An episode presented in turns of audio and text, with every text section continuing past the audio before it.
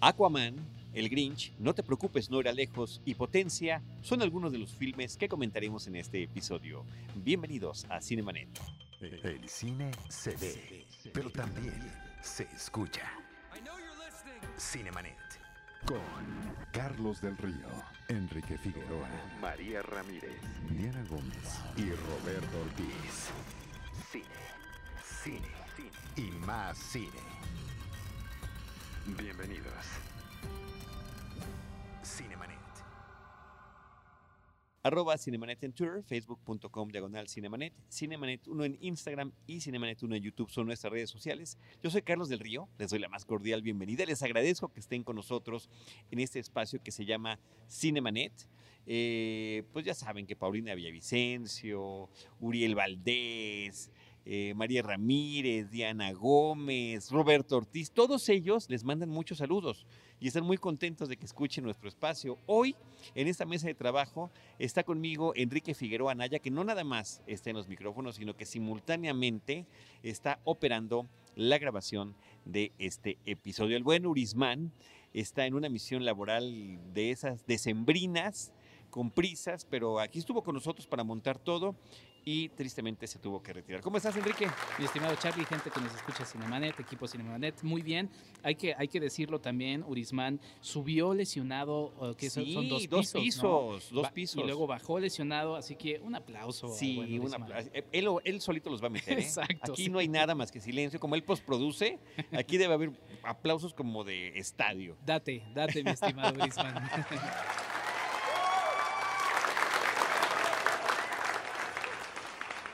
Oye, pues vamos a platicar de varias cosas, Enrique. En primer lugar, eh, la semana en la que estamos grabando este episodio, además con estrenos en miércoles, cosa que es así, a mí es- me- gana la semana, ¿no? Cuando ¿Ya están estrenando miércoles? ya ahorita por el tema de Ok, ya no es, o sea, no es jueves. Eh, a ver, Aquaman ya estrenó el 12 de diciembre. Así que bueno, ustedes ya la podrán ver, ya la habrán visto, ya podrán ver si comparten o no eh, la, la perspectiva que tengo de la película, porque además fue una función ¿no? de prensa, de, de un acceso limitado. ¿Por qué? Porque había fans, era una función más para fans que para prensa.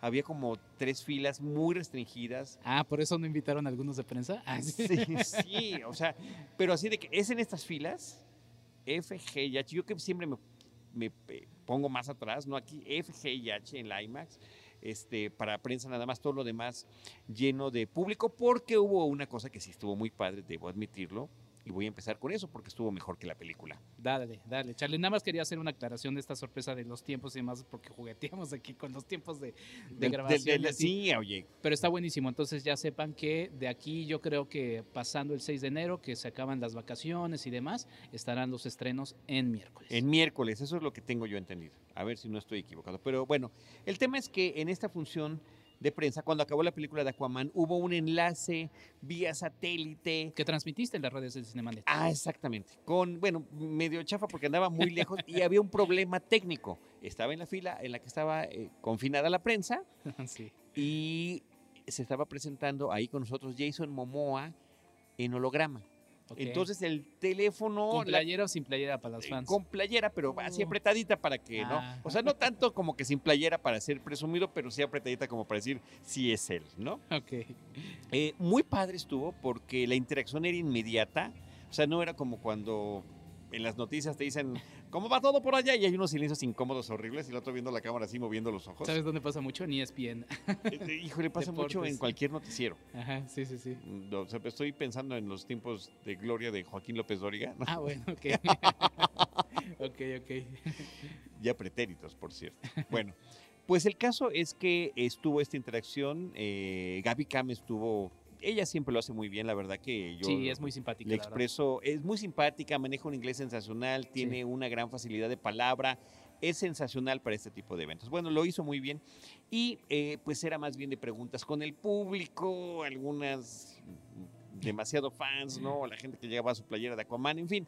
Eh, Lo interesante es ¿No fueron con hipocampos? Ah, sí. lo- casi, casi. El que sí fue con hipocampo es el propio Aquaman, pero bueno. Eh, lo bonito fue la interacción inmediata, eh, cómo eh, eh, respondía él en tiempo real Y, este, y pues que se veía increíble, o sea, se veía muy padre tenerlo, o sea, parecía tú, si ves esas imágenes que están todavía en nuestras redes sociales, en Twitter y en. Instagram, ese, ese video que traté de tomar, eh, o esa transmisión que quedó ahí grabada en video, pues resulta que se ve borroso, se- la cámara no, no sabe qué es lo que está registrando, pero se veía a tamaño real, ¿no? Qué bien. Entonces estuvo padre y bueno, él manifestó un entusiasmo desbordante porque esta fuera la primera película de Aquaman, porque una película, no, pero ya estuviste en Justice League, no, bueno, Justice League fue un fin de semana para Aquaman. Esta es su película, su película de origen y demás. Bueno, yo tengo, ah, ah, y otra cosa, es muy agradable, ¿no? Tenía una, una, una bebida en lata y la apachurró y la aventó, ¿no? Ahí, Ajá. no sé qué era. No Ajá. pudo haber sido una cerveza o un refresco, no tengo la Ah, menor idea. Hay que destacar que el público o, mexicano es muy importante para este tipo de películas, entonces por- no por nada los Sí. esfuerzos que se hacen en este Sí, tipo de sí, casos, sí. ¿no? Y, y- y Warner Brothers fue muy enfático en que esta era la primera vez que algo así sucedía, ¿no? Ok. Bueno, el caso es que vi Aquaman. Vi Aquaman y, y me quedé con una experiencia cinéfila no particularmente grata.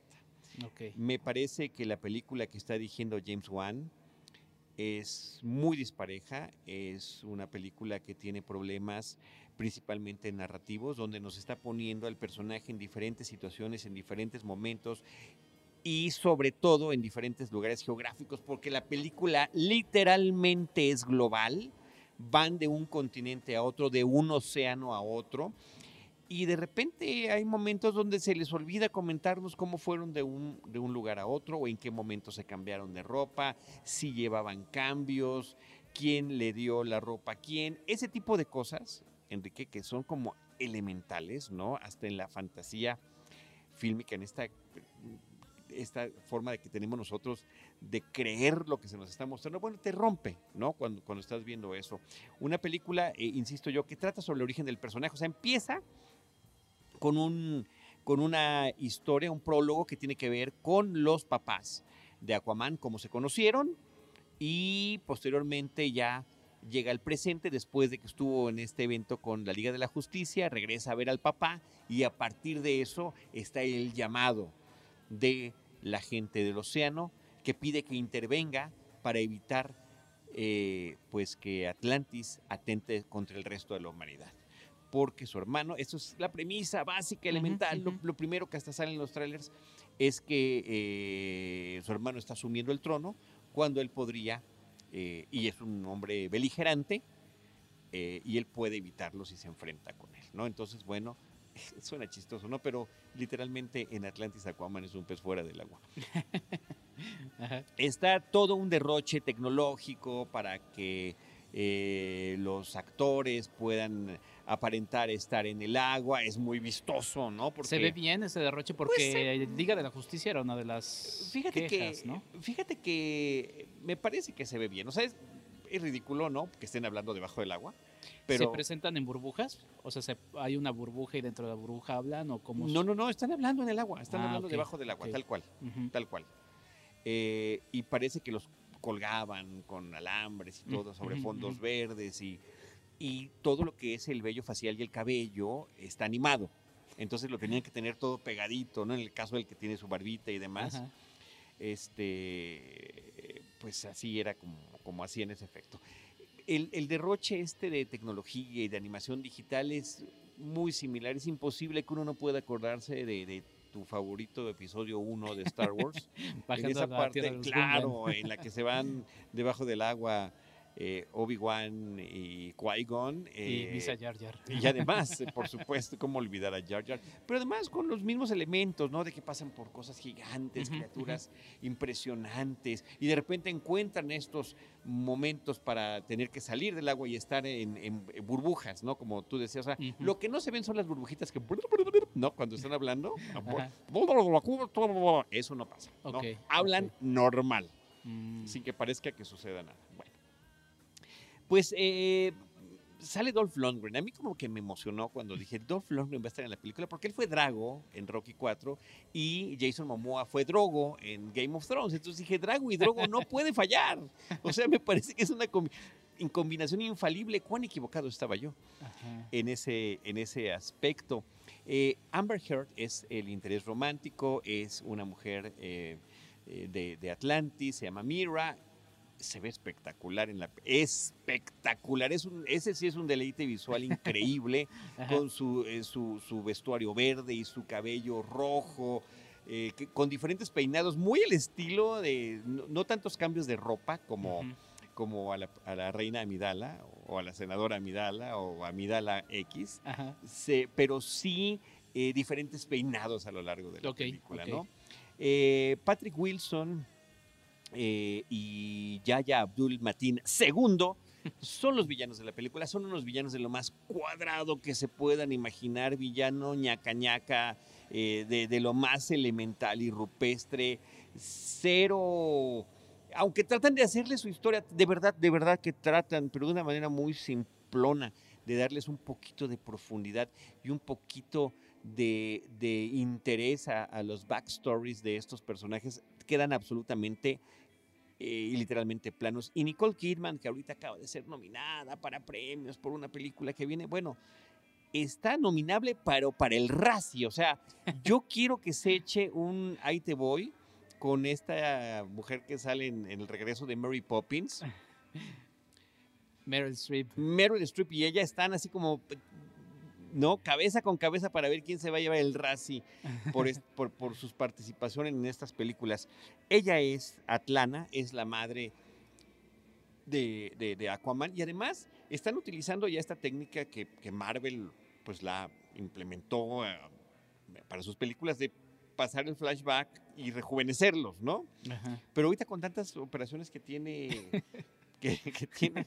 Nicole Kidman, ve pues no, no- no sabes, no sabes si es el presente o el pasado, o sea, no, no queda, no queda del todo claro. O, en todo caso, pues también por ahí desaparece quién la operó mientras estuvo desaparecida, no lo sé. Oye, pero duda, a ver, ¿le ponen edad de a Nicole Kidman ahora que estabas mencionando esto de Star Wars como Yoda, así de tiene 900 años? ¿O porque es, o sea, no, no, no, no cuadra, ¿no? No, no sé cómo funciona la, vida de ya, los ya. personajes de las profundidades del océano. Realmente no, pero se supone que sí envejecen eh, pues de una manera similar al de, al de los hombres. Temuera Morrison, por cierto, otra conexión, Ujú, ujú. o, o la verdadera conexión con el- las precuelas de Star Wars, es eh, Tom Curry, es el padre de Aquaman, ¿no? Entonces la historia pues trata de, sí, se llama Arthur Curry, eh, a- Aquaman es un hombre aquí entre los humanos, entre los Ajá. mortales como nosotros, Enrique, y este y pues le ponen le ponen a Arthur y, y resulta que justamente en alusión al rey Arturo, ¿no? Eh, lo que tendrá que buscar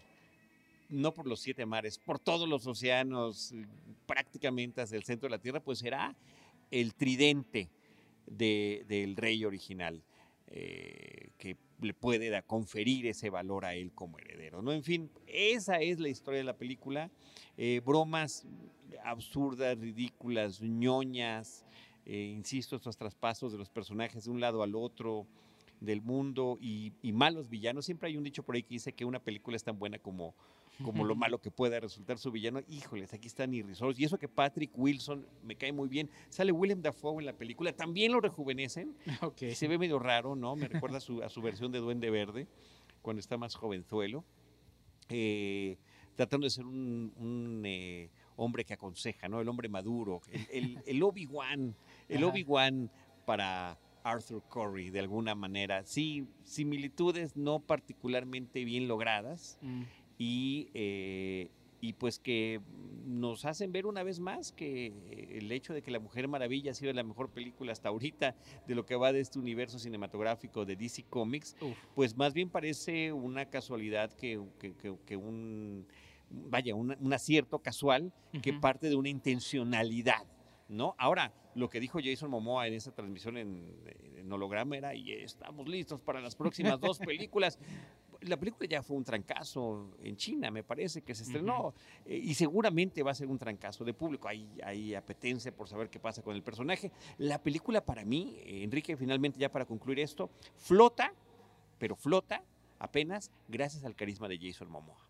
A su presencia, a su carisma que lo tiene igual dentro y fuera de la pantalla. No digo un dato curioso, además, es que ahora que estuvo promoviendo la película de, de Aquaman en- con muchos medios, le preguntaban a cada rato que se iba a aparecer en la nueva, en la última temporada de Game of Thrones, ¿no? Y cuando lo que él tenía que decir es, se murió hace nueve años el personaje. En fin. Oye, nada más para cerrar, eh, Aquaman, ¿cuál pondrías arriba? ¿Venom o, Aqua- o Aquaman? ¿O cuál? La- Las dos me parecen malas, pero me parece menos mala Venom. Ok, ok. En esa comparación que es- estás, mí medio me estás aventando de Venom, la verdad, me estás pero- aventando de bote pronto así. Ok, bueno, pues ahí está Aquaman. Ya, Pues la, sí. ya la veré. Eh, la verdad es que yo le decía a Charlie es que sí, desde el póster, que era bastante feíto, que ahí salieron varios memes de, de la tortuga. Inmediatos, memes inmediatos. Sí, la verdad es que el póster era bastante malo y eh, el tráiler también ya, ya daba muestras de que... Sí, mm, y ese no primer tráiler eh, donde se ve al, al niño Arthur Curry eh, sufriendo bullying en un acuario, la versión extendida que, se, que ya se ve en la pantalla de la escena completa, eh, está mejor que eso, ¿no? Ok. Está, está un poquito más interesante. Pero bueno, pues no deja de ser. Vayan una a verla casualidad. y ustedes juzguen también.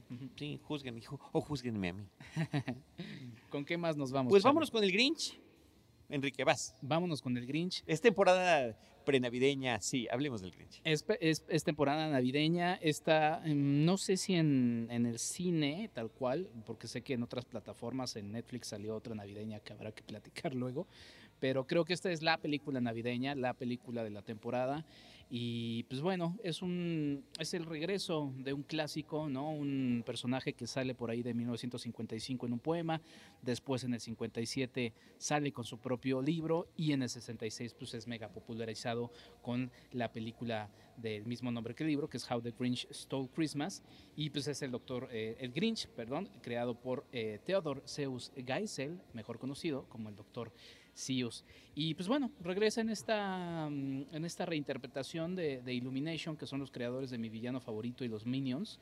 Eh, ya habíamos visto también una, una versión eh, más eh, actualizada. La con- versión live action con Jim Carrey, muy desafortunada, Carrey, muy sí. lamentable. Es de verdad que triste porque además, pobre Jim Carrey que me quedé también horas y horas para que lo vistieran de Grinch y la película es tan irregular, con todo y la intencionalidad, porque los libros del Dr. Seuss tienen eh, eh, eh, los dibujos eh, con los que se ilustran originalmente, tienen toda esta onda de toma muchas cosas de ahí Tim Burton, ¿no? Donde las proporciones están distintas, hay curvas, es, es muy extraño, te, te- te mete a un universo completamente distinto, inclusive con la, con la forma en la que dibujan a los personajes, ¿no? Exacto. Eh, que se conserva aquí, en parte, pero aquí es como entre los dibujos del Dr. Seuss y mi villano favorito. es que es eso. Parece, de repente hay momentos en que parece que tomaron ¿no? los esqueletos eh, animados de personajes de, de, de mi villano favorito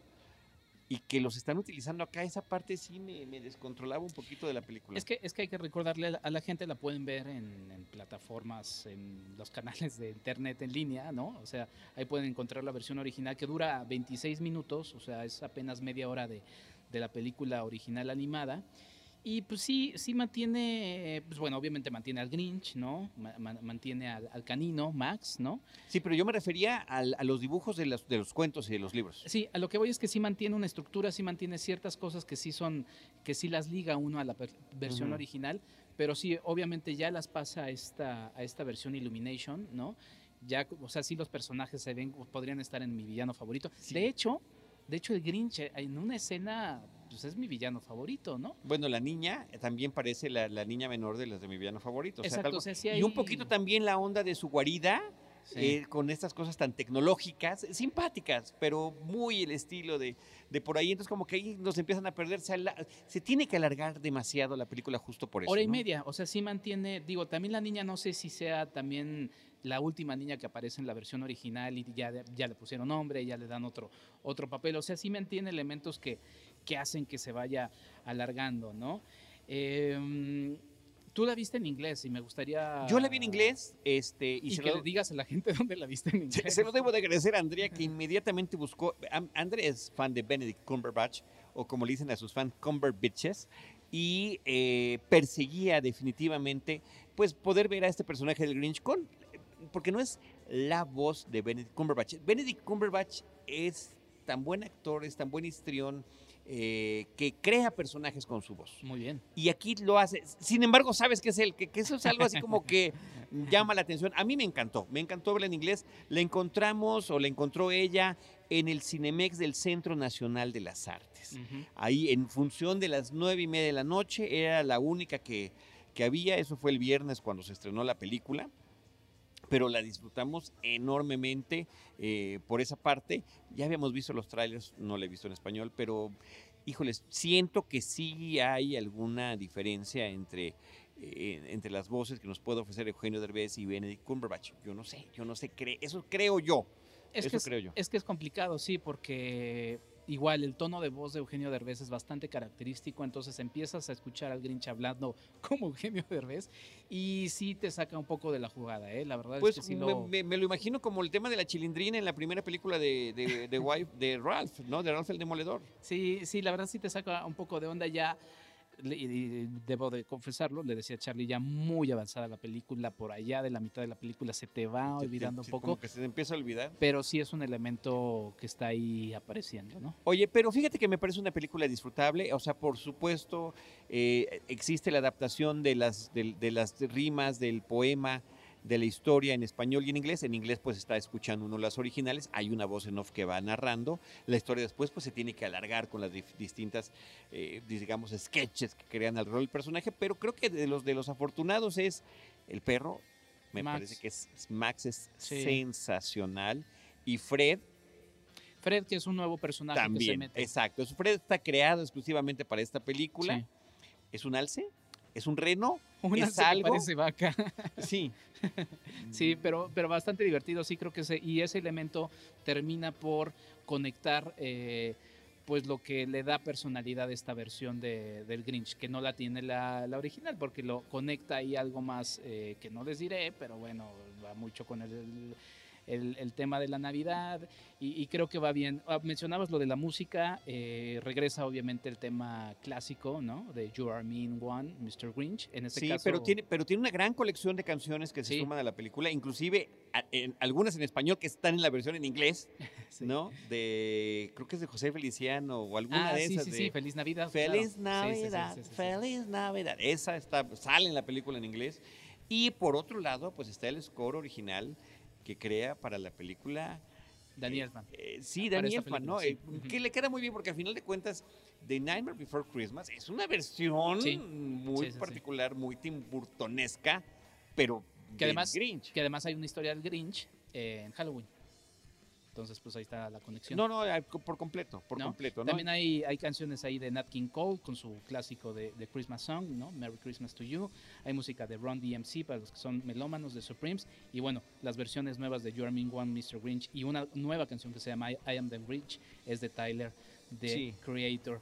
Y pues ahí está. Es una película cumplidora, o sea, por supuesto Sí. no me sacó de... No, no me enloquecí, pero la disfruté mucho. Es una película que, que, que, que qué bueno que haya una nueva versión. A mí me encanta la, la original, la de Ben- Chuck el Jones. la película Chuck Jones, que es de los directores, eh, fue el que la dirigió, la del 66, de los directores de cabecera de Warner Bros. Animations en ese momento, Box Bunny, todo lo que había de esos personajes eh, de Daffy Duck y demás, y del Pato Lucas. Bueno, pues él, él era el creador, este, él era el que estaba detrás de, de todo eso. Y en inglés, Boris Karloff. Ah, bueno, sí, la narración de Boris No. Karloff. Sí. Digo, la vimos nosotros en Sí. español, pero pues búsquenla en inglés. No, para está y se puede conseguir y se puede escuchar. Yo tengo por ahí el DVD eh, y vienen las dos versiones. Y pues sí es sensacional, ¿no? Sí. Entonces, una vez más, Boris Karloff, pues también este, es, un, es un personajazo de, de, Absolutamente. de la talla de Vincent Price que después utilizaría y de la generación, ¿no? Que, que después utilizaría Tim Burton para, pues desde su primer corto hasta, hasta películas posteriores. Entonces, bueno, pues sí están ese tipo de conexiones. Entretenida. entretenida, Para la familia cumplidora, funciona, eh, navideña. Ujú. divertida, ¿no? Por- La animación, como siempre, pues, en ese tipo de producciones es muy sí, linda. Es impecable, es Sí. impecable. Pero pues sí, eh, pecó de falta de originalidad al, al estar, eh, digamos que imponiendo el estilo de la casa de Illumination, ¿no? Sí, sí, Me parece que ese podría ser el pecadillo que tiene la película y que de repente en algunas partes se siente un poquito larga porque, por ejemplo, en especial el robo de los... Es largo. Es largo. Sí, y es el original es largo, muy largo. breve. Aunque está, está padre el ingenio de, de cada cómo de lo cosas, Claro. De cómo Sí, lo logran. Sí, digo, obviamente pues es el sello de Illumination, quieren que esté ahí, ya también la presentación te va, los Minions que siempre han sido como su sello, ahora también meten a los animalitos de, no me acuerdo cómo se llama esta película, la, la vida secreta de tus mascotas, o sea, tratan de que todo quede en familia. Eh, pero sí, sí, yo creo que también deberían como tratar de separar un poco para que no se viera tan... Claro. Y te digo, sí, es que la verdad es que hay muchas escenas que dices, este es mi villano Sí, favorito. sí, sí. Bueno, en sí, el súper, nada más. Sí, por ejemplo. Sí, es así de, ¿no? bueno, Por ejemplo. O la misma guarida, ¿no? De De, Grinch. que decía, sí. Bueno, pues ahí está el Grinch. Ya sea con Eugenio Derbez o con Benedict Cumberbatch. Disculpen lo Grinch. Sí. creo que no, creo que fuimos así súper suaves con el ¿Sí? O sea, no Ah. pudimos ser, ni siquiera, fíjate, ni siquiera se nos ocurrió, ni siquiera, se- qué, qué mal, ni siquiera se nos ocurrió ser Grinch con el Grinch. ni eso pudimos. Bueno, eh, pero no te preocupes, no irá lejos, Enrique. Es la siguiente película que vamos a comentar, así se llama. Don't worry, he won't get far on foot, una película del eh, 2018. Eh, a mí me parece Este es más Grinch. este- esta, Grinch. esta sí, sí es una película de Grinch. eh, Gus Van Sant regresa con una película que me parece impecable y una actuación muy padre de Joaquín Phoenix. Una vez más, este tipo que, qué bueno es, ¿no? A pesar de, personalidad complicada y compleja, eh, nos entrega muy buenos personajes en pantalla. Es que justamente es de, digo, y quizá ahí algunos dirán, ah, pues es el tren del mame, pero la verdad es que Joaquín Phoenix ha estado marcando eh, que es uno de los actores más interesantes, ¿no? Eh, ya escucharán nuestro espacial de las mejores películas de 2018, por ahí sale también, con, o sea, es... Ya que acabe el inevitable. 2018, nosotros tenemos esa peculiaridad que nos gusta que el año acabe antes de hacer la lista. Qué rareza, ¿no? Rareza. Es sí, una sí, rareza hoy en día porque ya hay, ya hay listas ahorita. Sí, la verdad es que luego yo lo pensaba porque todo el mundo lo saca en estas fechas de, de inicios de diciembre y finales de noviembre. Pero, pero bueno, el asunto es que Joaquín Phoenix, una vez más, una película que, que ya nos había. Eh, ya se había anunciado para hace un par de meses, si no me equivoco, se detuvo ahí un poco eh, su estreno y bueno. Sí, eso estuvo bien chafa hace varias Sí. semanas. Ya estaba el anuncio del estreno y, y bueno, pues Sí. la... la- No, la- en- no entiendo la razón, sé que la gente de Cine Caníbal no, no, no, no fue de, de ellos, que son los que, los pues que es que cuando son distribuidoras como Cine Caníbal, que son, mm, digamos, no, no tan grandes, pero, pero garantía de que, la verdad es que garantía de que las películas que traen son muy interesantes. sí, han tenido muy buen tino. Esta no es la excepción. Esta es la historia eh, real, eh, visto desde una pers- per- perspectiva muy peculiar, de John Pe- Callahan. peculiar de John Callahan, eh, particularmente en los 70 ¿no? Un hombre que debido a los excesos y demás tiene un accidente automovilístico y queda, queda parapléjico, sin- prácticamente sin movimiento de- del cuello para abajo. Medio las manos las podía mover, pero eh, con, con un control m- eh, pues limitado y eh, queda por supuesto irritado, molesto ante la vida por todo esto que le sucedió y él empieza a descubrir a través de ciertos dibujos y de su ingenio y de su comicidad completamente ácida. El título de la película es uno de los títulos de una de sus caricaturas. No te preocupes, no irá lejos. Es ven un- unas personas, no me acuerdo si son policías, una silla de ruedas y, dice- y no y que la persona de la sierra no está, pues dice no te preocupes, no No puede. Y en inglés es no te preocupes, no puede, no irá muy lejos a pie. E- Es una película con un humor negro muy marcado. Está muy presente, obviamente a raíz de la, de la obra de, de este caricaturista, que no sé, por lo menos en México no, no, No, no lo se le conoce, no. ¿no? Y, y la verdad es que sí, también se ve que su trabajo pues, fue, fue muy polémico. Se ve a lo largo de la historia que nos va presentando que sí fue un trabajo que costó ahí ser aceptado porque, porque John Callahan tenía un gran, un, un- un humor muy, muy marcado.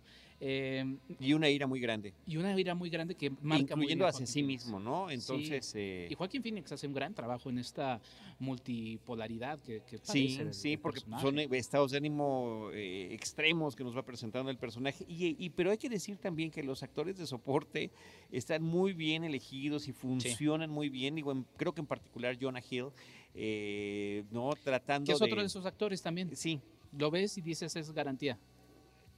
Casi. Sí, sí, que de- dudé un poquito, dudé un poquito. Pero aquí está muy bien. Su personaje Sí. es versátil. eh, es parte del nuevo look, además, que, que ha estado presentando, ¿no? Eh, Rooney Mara, que. Oye, sí, que pase a su nutri- sí, nutriólogo. urge, urge, Jonah Hill, el dato de tu nutriólogo eh, y, de, y de tu rutina, porque, Sí. pero en enero, porque no vamos a fingir nada ahorita. No, en no, diciembre, no. vamos a, Sí. No te preocupes, no no, vamos, a ser, no vamos a ser hipócritas de diciembre. Este, Rooney Mara también está en la película. Muy Breve bien. su participación, pero uff, qué bien. Pero además este, pues son pareja. Joaquín Phoenix y Rooney Mara, entonces está, está bastante curioso. Y ya también la vimos, Eh, De eso tenemos que hacer un programa un día. Voy a hacer una pausa. los gossips. De los que son pareja en la vida real, porque a mí cada que me dicen, yo te callo, no tenía idea. Son esas cosas que nunca me entero, no me interesan. Este, pero cuando me lo dicen digo, "Ah, ¿en serio? ¿Sabes por qué me llamó la atención? No me acuerdo si, si en otra película, pero por lo menos en Magdalena, María Magdalena, Ajá. ella hizo, ella fue María Magdalena y Joaquín Phoenix fue Jesucristo. Me explota la cabeza. ¿ya Entonces, este, sí está, está bastante curioso. Muy bien. Jack Black también. eh, Ah, perdón. Y también este en, en Hair aparecen también. Órale, juntos. Exacto. Míralos nada más. All right. Bueno, Jack Black, breve, Ajá. pero también bien, ¿no? Con sus excesos y demás. Pero, Pero, su personaje es pero así. tiene. Uy, ¿es spoiler? No sé, no, no es spoiler, pero creo que tiene una de las mejores escenas de la película. Ah, sí, sí, sí. tiene sí, una de las mejores sí. escenas de la película. Es un, es un, ¿no? Pero además queda perfecto su, su, su Sí, sí, sí, sí, sí, es perfecto Sí. porque es un tipo Sí. así que dices, Sí, limitada, eh, contenida. Ahora la película pues nos habla de cu- cuál fue el trayecto de este hombre, por qué está así, cómo lo llevó. No es para nada una de estas películas de, oh, a pesar de todo, lo logró y se superó. No, No, no, no, no, no, no. no, no. Hay mucha ira, hay mucho resentimiento hacia la vida y hacia ciertas cosas con esta película, pero me parece que eh, el viaje del personaje así además anacrónico como nos lo presentan es interesantísimo. creo, y, y resulta refrescante, eh, perdón si, pero es así, eh, en tiempos de la corrección política es refrescante. No, la necesitamos, sí. Nada más por eso, nada Sí, más por eso. Gracias. Qué buen, qué buen comentario. Ese es, el, ese es el comentario de Sí. que yo, si estuviera en Cine Cannibal, hubiera escogido una frase. en tiempos de corrección política, no te, no te pierdas, no te preocupes, no irá lejos. Definitivamente estoy Exacto. completamente de acuerdo, Enrique. Ahora, yo eh, eh, veo esta película y me recordó una que sí me gustaría recordar brevísimamente y recomendar American Splendor, una película eh, que protagonizó Paul Giamatti en el 2003, eh, sensacional, eh, que eh, pues se trata también sobre un caricaturista. Mm, Este no tiene ninguna, ningún problema físico, ni mucho menos, pero eh, la historia de Harvey Pickard también es muy, muy peculiar porque es también alguien que está en contra del status quo y termina eh, transmitiéndolo a través de los cómics que hace, como a regañadientes. Pero lo, más padre de esta película, de American Splendor, es que nos combinan a Paul Giamatti interpretando a Harvey Pickard y a Harvey Pickard apareciendo en la película como sí mismo, eh, ¿no? donde se, se pierden, se diluyen las líneas entre la realidad y la ficción documental. No, para nada es un documental, pero el hecho de que salga el real, eh, a veces hasta interactuando consigo mismo, son, son delirantes, increíbles. Eh, y no sé por qué esa película, American Splendor, no figura más, no es, no es, no es más recordada. Una película de Sherry Springer Berman y de Robert Pulcini que, que codirigieron. Una cosa sensacional. Y además, eh, Paul Giamatti, que es un gran actor, dando muestras sensacionales de, de, su, de, su, de su poder histriónico y eh, en este tipo de cintas que se sienten tan independientes que dices, carajo, yo la pude haber hecho, pero, Pero no. nunca se me hubiera ocurrido. Y también, bueno, eh, es una historia real, también está hablando de un personaje de la vida real. Entonces, en un ciclo quedarían perfectas eh, poder ver, eh, no te preocupes, no irá lejos, de Gus Van Sant con esta película American Splendor, que en serio, en serio, no he buscado ni siquiera en qué plataforma está, pero búsquenla, vale mucho la pena que la vean. No la he visto, la voy a apuntar. Y también añado que, pues sí, uno se acerca, le llama la atención acercarse. Yo lo- inmediatamente después de verla, googleé John Callahan, Sí, me encontré con todas las mí- caricaturas. Fíjate que, que cuando ves una película basada en hechos reales, dices, obviamente no es un documental, obviamente Sí, hay sí, partes claro, que son claro. no cambiadas para la realidad, pero te invita a decir, vamos a saber un poquito más sobre tal personaje, ¿no? Sí, justamente digo otra vez algo políticamente correcto, pero hoy leí una frase que decía, todas las películas que dicen basadas en hechos reales, pues sucedieron más o menos así y con gente fea. Sí, sí, sí, claro. Bueno, eh, con eso juega mucho, fíjate, vamos a sumar una película más. eh, con eso juega mucho también American Splendor. Ah, eh, no porque Paul Giamatti sea guapo, pero dejen que vean al verdadero Harvey Pecker. sí. y sobre todo a su novia, ¿no? Y este y una película de Woody Allen, eh, Harry, Los Enredos de Harry le, Ah, ya, pusieron, sí. le pusieron en español, donde también no habla sobre el personaje que interpreta Woody Allen, es un escritor, y sus libros están basados en las personas que están a su alrededor. Entonces, cuando estamos viendo la versión del libro, vemos, por ejemplo, a Demi Moore, ¿no? Que es su hermana, y cuando sale su hermana, pues es una gordita sin chiste, ¿no? O sea... No por el tema de- de- del sobrepeso en absoluto, pero simplemente porque no corresponde eh, físicamente con el personaje que se supone eh, que lo inspiró. Entonces, eh, es esa, esos, esos momentos están, están padres. Sí, y que también permite, otra vez regresando al tema de la caricatura, encontrarnos con la caricatura de otros países, en este caso los Estados Unidos, que tiene una gran tradición. Es, es, es un, pues sí, es un arte muy particular. En México estamos muy acostumbrados a la car- caricatura política, ¿no? Ujú. Y más ahorita y desde hace mucho tiempo, pero en los Estados Unidos hay una gran variedad y creo que vale la pena Sí, entrarle y por ahí. yo creo que están en la misma, en la misma dinámica, ¿eh? Es Sí. interesante esto. Oye, y bueno, nada más, este, los enredos de Harry en inglés se llama Deconstructing Harry. Es el título original, Deconstruyendo a Harry, eh, que es como salió esa película. Pues bueno, pues esas son eh, tres de las películas de, de la cartelera comercial. También, Enrique, desde hace ya algún, pues, al menos una semana antes de grabar este, este podcast, eh, la película Potencia, se escribe Potentae, se estrenó comercialmente, bueno, pues en, en circuitos como Cineteca Nacional, el Cinema IFAL y En el Cine Morelos, allá en en Cuernavaca, el Cine Morelos. en Cuernavaca. La película espera eh, continuar su corrida eh, en otros estados y, y, bueno, tuvimos una plática, más bien Enrique tuvo una plática con la productora de la película y sí, es una película que, que inclusive podría ser muy útil en, en el sistema educativo nacional, ¿no? Así como, por ejemplo, H2MX también lo sería y también lo comentamos en su momento, ¿no? Pero bueno, esta cinta eh, es un acercamiento muy personal a gentes con distintos tipos de discapacidad, particularmente en la Ciudad de México, y eh, los obstáculos que, que- que esta urbe, eh, que el- por una parte eh, la intolerancia, por otra parte el el el, pues la falta de atención eh, genera, y es, seguirlos muy de cerca, ¿no, Enrique? Sí, fíjate que sin, sin, sin pensarlo así y nada más de, de bote pronto, hago la conexión entre las dos últimas películas que hemos eh, platicado, que es eh, No te preocupes, no irá lejos y El Grinch. Y de alguna manera manejan ese aspecto de las diferencias. Son personajes distintos que se enfrentan a que otras personas pues, los vean como personas distintas. Y creo que eh, en, eso va Potencia. Es una película de Javier Toscano. Eh, él, mismo escribe, produce Alejandra Aliciaga, con quien en este juego de tiempos no sé si ya salió la entrevista o si va a salir, pero ustedes estén atentos a Cinemanet. Eh, Ahí y- dependemos de Urisman. Exactamente. Saludos, Urisman. Ponte aplausos aquí otra vez. Otros aplausos. Date, date, Y date. cuando digo ahí dependemos de Urisman, lo digo con entusiasmo. Exacto, sí, por Sí, eso ahí aplausos. dependemos de Urisman. Pero bueno, el asunto es que es, es, es, es un documental, eh, ya nos platicaba el director que hacia el final termina más en algo de ficción, pero eh, que nos presenta a diversas personas con discapacidades mentales o motrices, eh, pues enfrentándose a, como también decía Alejandra Lisiaga en la entrevista, eh, a una Ciudad de México agreste, ¿no? Y bueno, ¿para qué les digo? Salgan a las calles ahorita en épocas navideñas o a cualquier centro comercial.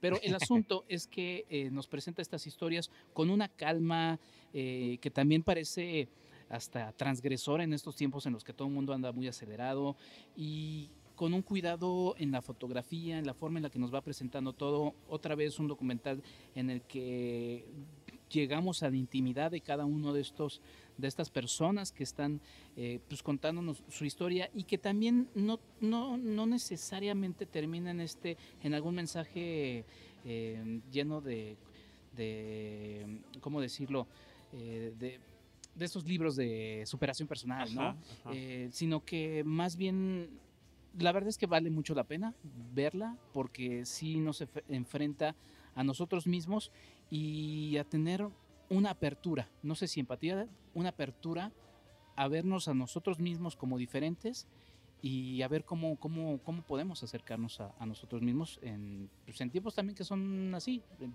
tiempos políticos, tiempos de de repente las eh, reuniones familiares de fin de año saltan las diferencias. eh, creo que es una película muy necesaria y que también, este, pues como decías, eh, Charlie, pues habrá que ver si tiene vida, eh, yo diría que sí, en, en- otros espacios y más allá de la proyección eh, comercial. Sí, absolutamente. Yo creo que sí eh, valdría mucho la pena que fuera así y quienes tengan la oportunidad de echarle un ojo, pues bueno, este es un buen momento. Así que ahí está potencia, ¿no? Se escribe Potentae, lo digo porque así es como aparece en tanto en las redes sociales, ¿no? Tienen facebook.com diagonal eh, Potentae y el hashtag que se está utilizando para promoverla y también su página de internet que es potentae.mx, donde hay un, documental, no un documental, ah, sino un, making of de la película pues interesante. No profundizamos más porque les invitamos a que escuchen también ese, ese episodio que la verdad se puso bastante, bastante interesante. Sí, oye, nada más conectándola brevísimamente, la comentamos muchas veces, pero creo que sí viene a cuento, pues Tamara y la Catarina, ¿no? Que, que aunque sea de ficción, eh, al final toca el mismo tema y algo que nos decía su directora Lucía Carreras aquí era que las escenas eh, de la Ciudad de México se hicieron con cámaras escondidas, así que la interacción que tiene el personaje de Ángeles Cruz, que interpreta a Tamara como una persona también con una discapacidad intelectual, son reales, ¿no? Y, este es, eh, si no particularmente el rechazo, la total indiferencia ante, ante el, caso de ella, ¿no? Entonces, eh, como le decía yo a Lucía, eh, tenía muchas ganas de ver la película desde esa perspectiva, con ese conocimiento. Ya lo hice y, y sí ves otra cosa completamente distinta, ¿no? Entonces es, es interesante eso. Bueno, pues ahí están estas, estas películas que de alguna manera están tocando desde distintos puntos de vista, ¿no? desde el documental o desde la ficción, temas que son muy similares y que suceden y transcurren en esta ciudad de México en la que vivimos. Enrique, para concluir este episodio, te pido que por favor eh, nos platiques algunas de las películas de la muestra internacional de cine. Ya hemos comentado aquí eh, varias eh, previamente. Eh, como el ciclo continúa y algunas inclusive, como la Casa de Jack, que la platicamos cuando era de la muestra y ya está ahorita en el cine comercial, bueno, pues es muy oportuno hacer este recorrido y podemos empezar con las herederas de Marcelo Martínez. Exacto, sí, una lástima que no estuve en, los episodios pasados en los que platicaron la muestra. Esta vez me, eché 10 de 14 películas y, lo que sí... Lo que o sea, te faltaron cuatro, muy mal. Tenemos que hablar, acabando este programa hablaremos de tu compromiso eh, con los amigos cinéfilos y con Cinemanet, pero bueno, que solo 10 de 14. 10 de 14. Eh, pero bueno, Charlie, la, verdad es que mm, me llama la, la atención eh, quizá siempre la segunda muestra internacional de cine en el año, porque hay que decirlo, hacen dos, ¿no? Uno a mitad de año y la segunda está a finales de año. La segunda pues siempre viene muy, muy potente porque pues ya pasó Cannes, eh, Toronto, o sea, pasaron todos los grandes festivales y pues bueno, vienen fresquecitas las películas. Y pues la diversidad, la verdad es que hay una gran diversidad, o sea, la, la casa de Jack salta mucho y otra vez creo que refrescante los tiempos de la corrección política eh, y, las herederas, o sea, saltan mucho y la verdad es que hay para todos. Entonces, eh, pues bueno, las herederas es como ya decías, una película de Marcelo Martinezzi.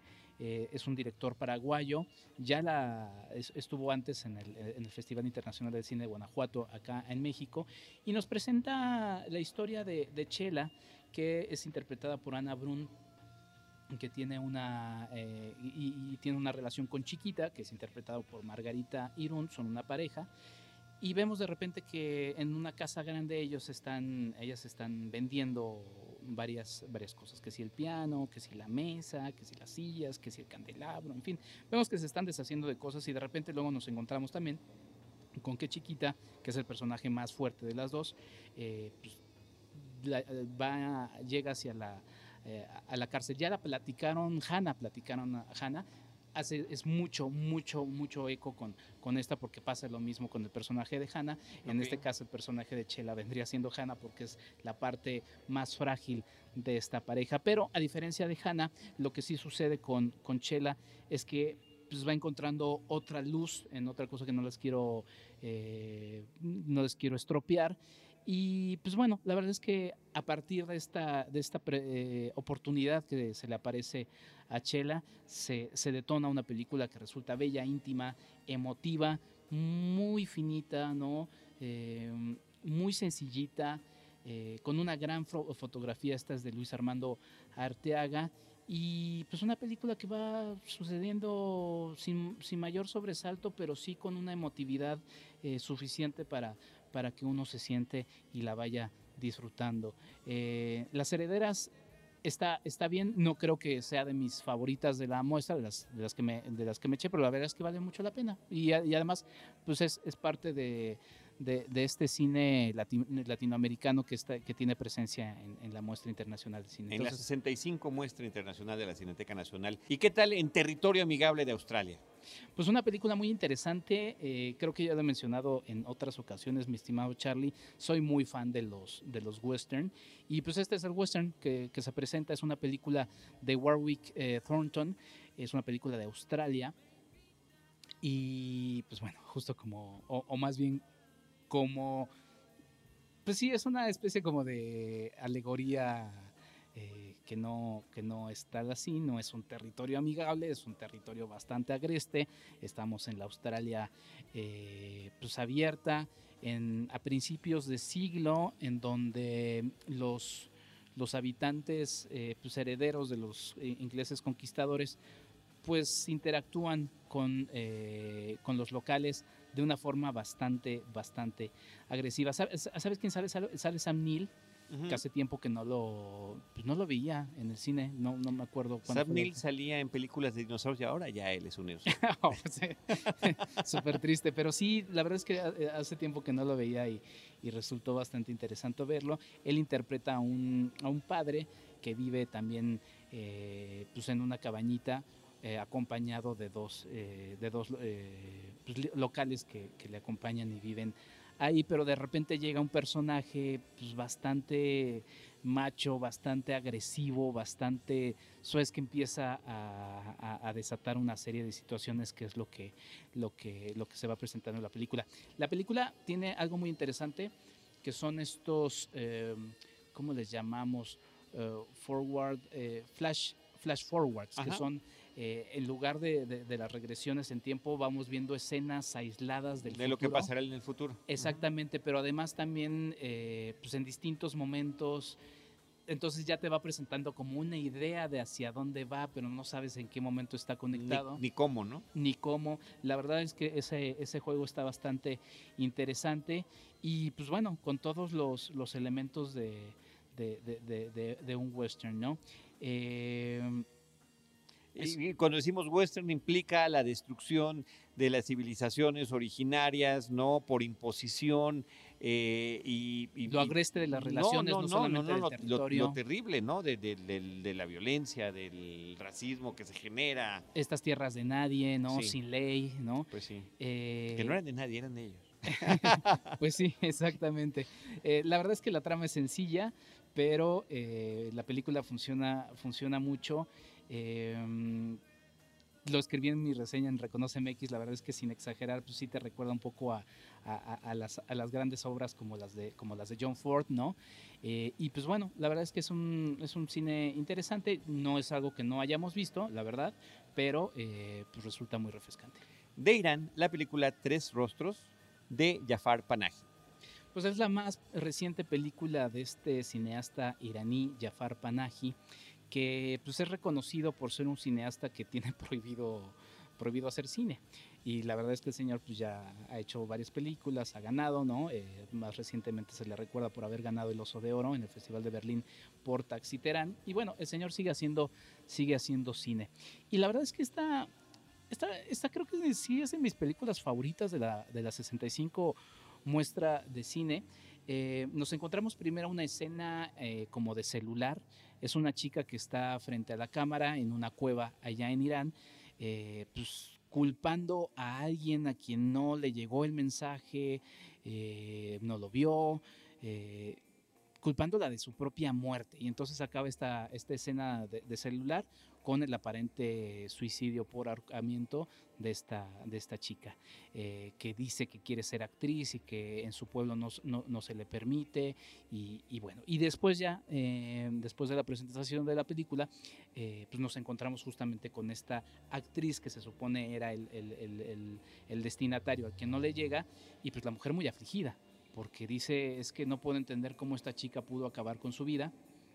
Y esta, esta esta mujer eh, es, ahorita les digo el nombre de la actriz, pero se interpreta a sí misma, al igual porque va acompañada de un director de cine, que es el propio Jafar Panahi, que se interpreta a sí mismo, y acuden a un pueblito eh, en, la parte rural de, Irán, en donde pues, se van encontrando con, esta eh, comunidad pues, muy distinta de otras ideas, de otros pensamientos, y son tres rostros porque está esta actriz eh, principal, que es la, víctima pues, de, este mensaje, que es, eh, ahorita les digo, a, Benaz Jafari.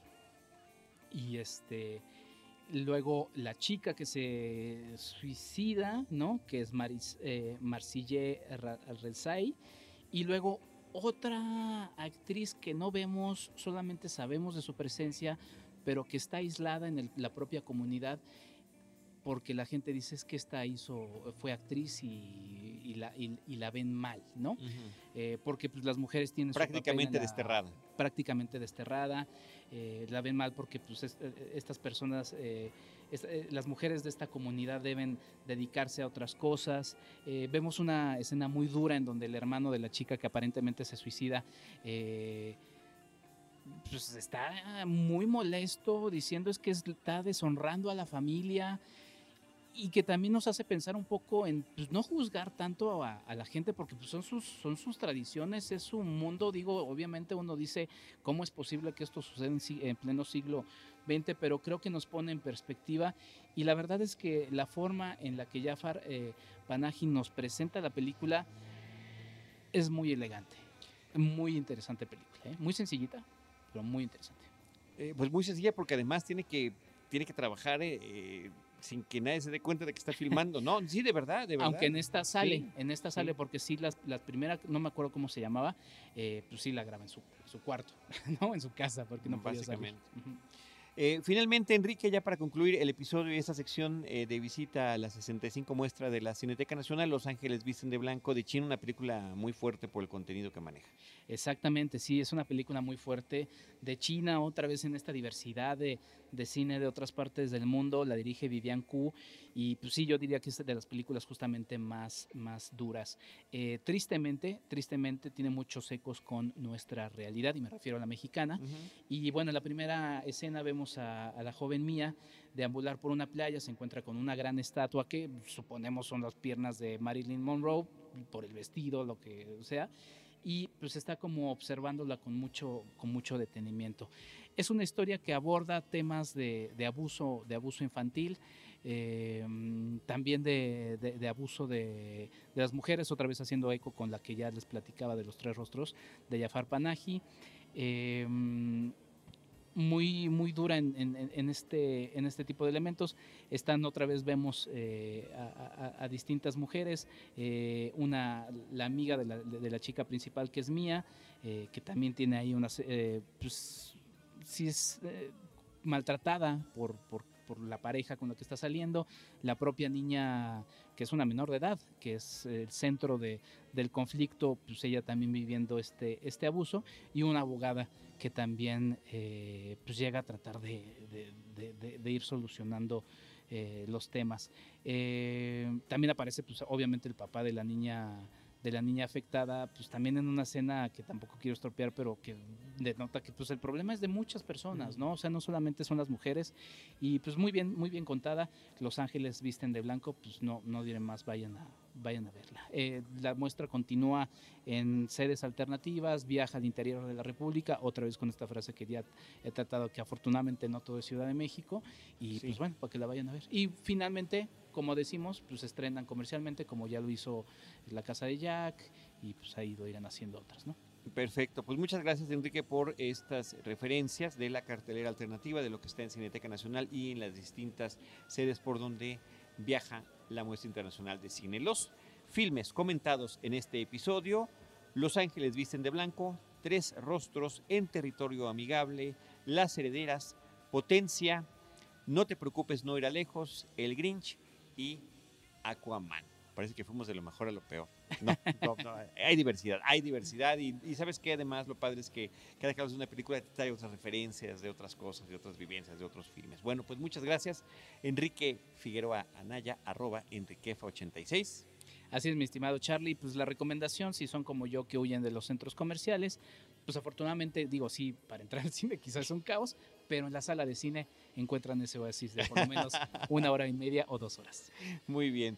Yo soy Charlie del Río. Les recuerdo que este podcast se puede escuchar en iTunes y también en nuestro portal en cinemanet.com.mx y en otras plataformas ¿no? de distintos medios, ya sea en Android, iOS. Player FM, que es mi Por ejemplo, ¿no? que favorita. es el favorito de, de Enrique. Bueno, pues gracias a todos y nosotros les vamos a estar esperando en nuestro próximo episodio con Cine. Esto fue Cine. Cinemanet. Con Carlos del Río, Enrique Figueroa, María Ramírez, Diana Gómez y Roberto Ortiz. El cine se ve, pero también se escucha.